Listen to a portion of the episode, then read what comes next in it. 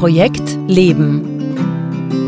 Der Podcast, der dir dabei hilft, deine Personal Projects clever zu managen, damit du all die Dinge verwirklichen kannst, die dir wirklich wichtig sind. Denn dein Leben ist keine Generalprobe. Projekt Leben. Für alle, die noch etwas vorhaben im Leben. Von und mit Günter Schmatzberger. Servus und willkommen bei Projekt Leben, dem Podcast rund um unsere Personal Projects, also die Dinge, die uns wirklich wichtig sind in unserem Leben. Mein Name ist Günther Schmatzberger und ich freue mich, dass du auch dieses Mal wieder dabei bist. Worum geht es in der heutigen Folge? Ja, in der fünften Staffel von Projekt Leben geht es ja um die Feinde, unter Anführungszeichen, die Feinde unserer Personal Projects.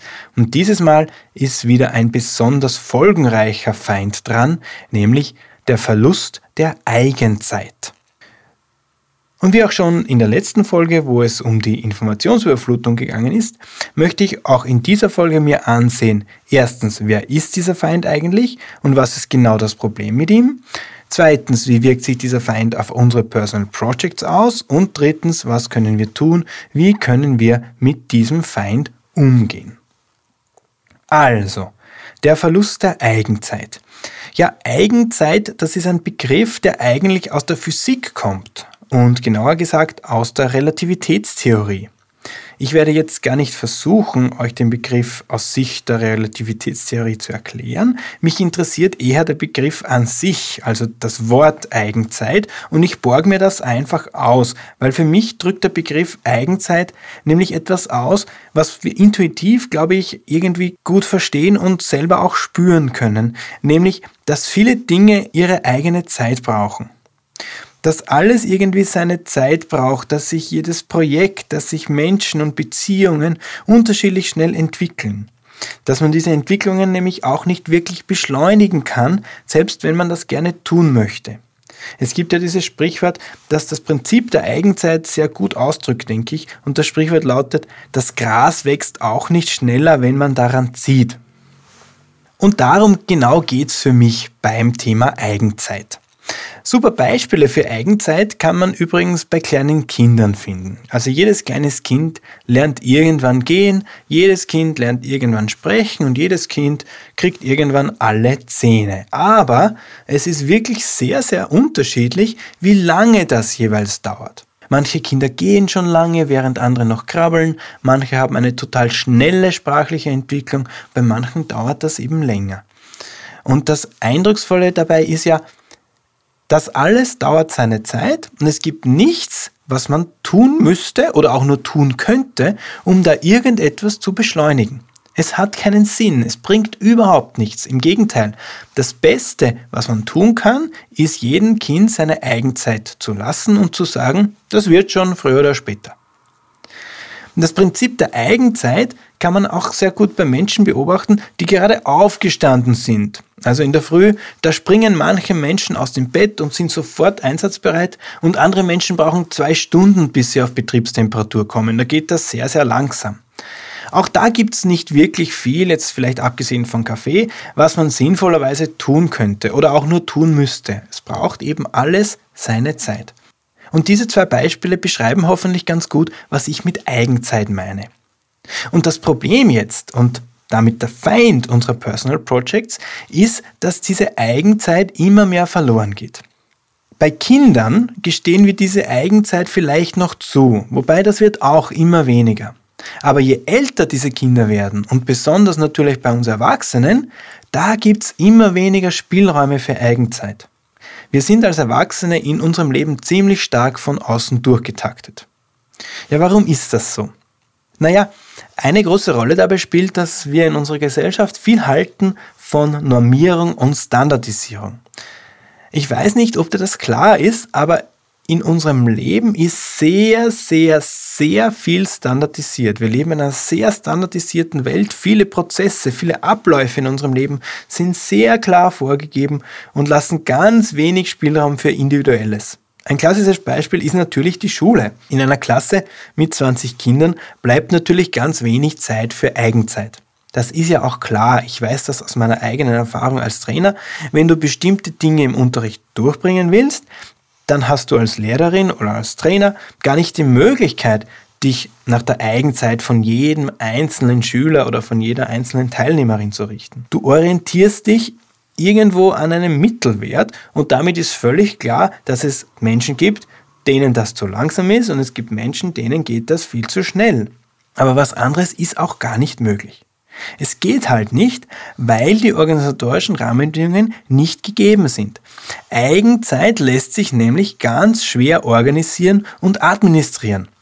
Deswegen findet man Eigenzeit auch so selten am Arbeitsplatz zum Beispiel. Es ist wohl jedem klar, dass standardisierte Arbeitszeiten, sagen wir Montag bis Freitag von 9 bis 5, nicht für jeden Menschen optimal sind. Standardisierte Arbeitszeiten sind im Prinzip das Gegenteil von Eigenzeit. Eigentlich müsste jeder dann in die Arbeit kommen, wenn es für ihn oder für sie ideal ist. Und die Anzahl der Stunden, die jemand arbeitet, hängt davon ab, was ihm oder ihr eben gerade möglich ist. Und das wird natürlich schwanken. In manchen Wochen gehen vielleicht nur 20 Stunden und in anderen Wochen, wo man super drauf ist, gehen vielleicht auch 60 Stunden. Aber immer 40 Stunden jede Woche über mehrere Jahre? Nein, das ist nicht gerade Eigenzeit. Ich tue mir überhaupt schwer, gute Beispiele für Eigenzeit in unserer Gesellschaft zu finden, die jetzt nichts mit Kindern zu tun haben.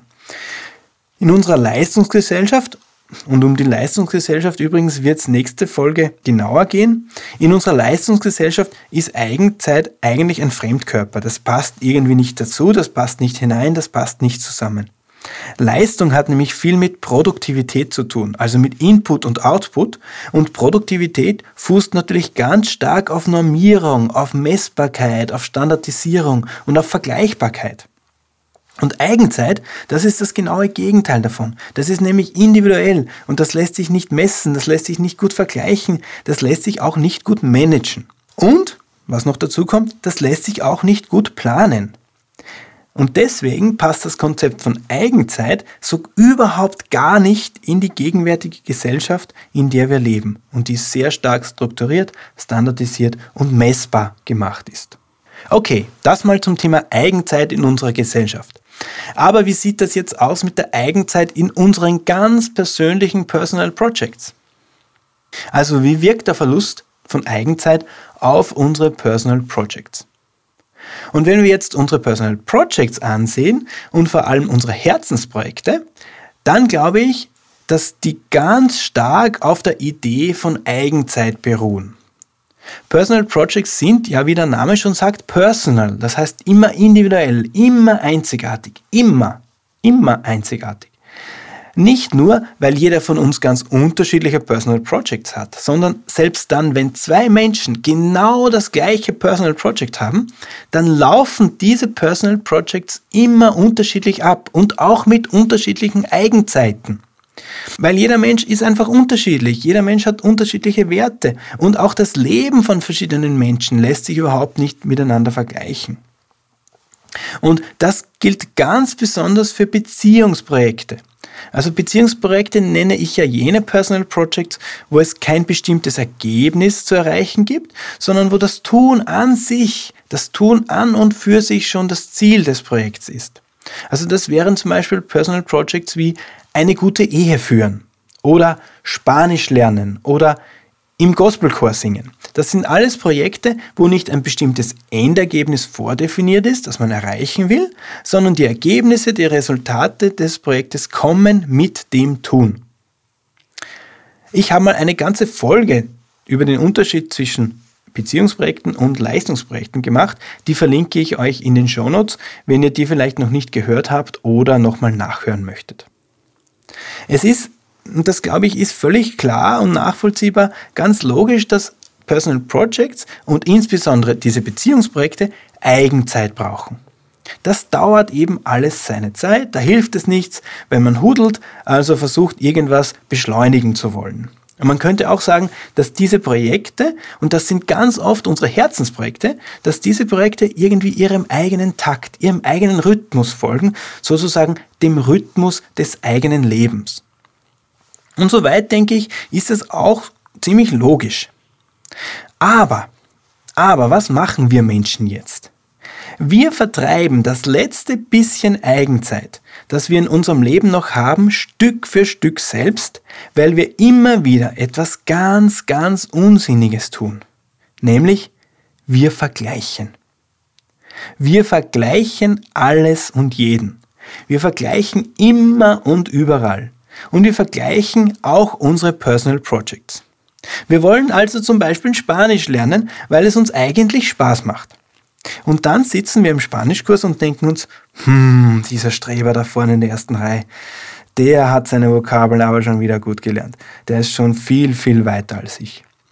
Oder wir singen eigentlich für unser Lebensgern im Gospelchor. Und trotzdem, regelmäßig bei der Chorprobe denken wir uns, ach, die Beate, die Beate, die singt so schön, die singt so schön. So schön, ach, so gut wie die werde ich nie im Leben singen können. Hm, kommt dir das bekannt vor? So oder so ähnliche Gedanken? Wahrscheinlich schon. Weil es einfach in uns Menschen drinnen zu sein scheint, dass wir uns vergleichen. Aber das ist ja noch nicht genug. Wir vergleichen uns nicht nur mit anderen, sondern wir vergleichen uns auch noch mit uns selbst. Wir sagen so Sachen wie, ha, früher war ich viel fitter. Oder das gibt's ja nicht, dass ich heute mit dem Projekt nicht weiterkomme. Gestern ist es ja auch gegangen. Und lauter solche Sachen. Interessant dabei ist ja übrigens, dass diese Vergleiche meistens nicht gerade zu unseren Gunsten ausfallen. Also wir haben da einen wirklich lauten Kritiker in uns, der uns ständig vergleicht und dann noch meckert mit uns. Aber dazu, das ist ein eigenes Thema, vielleicht ein anderes Mal mehr. Auf jeden Fall, wir vergleichen uns ständig. Und das perfide dran ist jetzt, wir tun das fast automatisch und meistens unbewusst. Und die Konsequenz ist natürlich klar. Wir suchen uns andere Menschen und normieren somit unsere eigenen ganz persönlichen Personal Projects ganz von alleine im Vergleich mit diesen anderen Personal Projects. Wir messen unseren Fortschritt in unseren Personal Projects, indem wir schauen, wie weit andere Menschen mit ihren Personal Projects sind. Und das ist natürlich völlig sinnlos. Und zwar total sinnlos und eigentlich ziemlich blöd.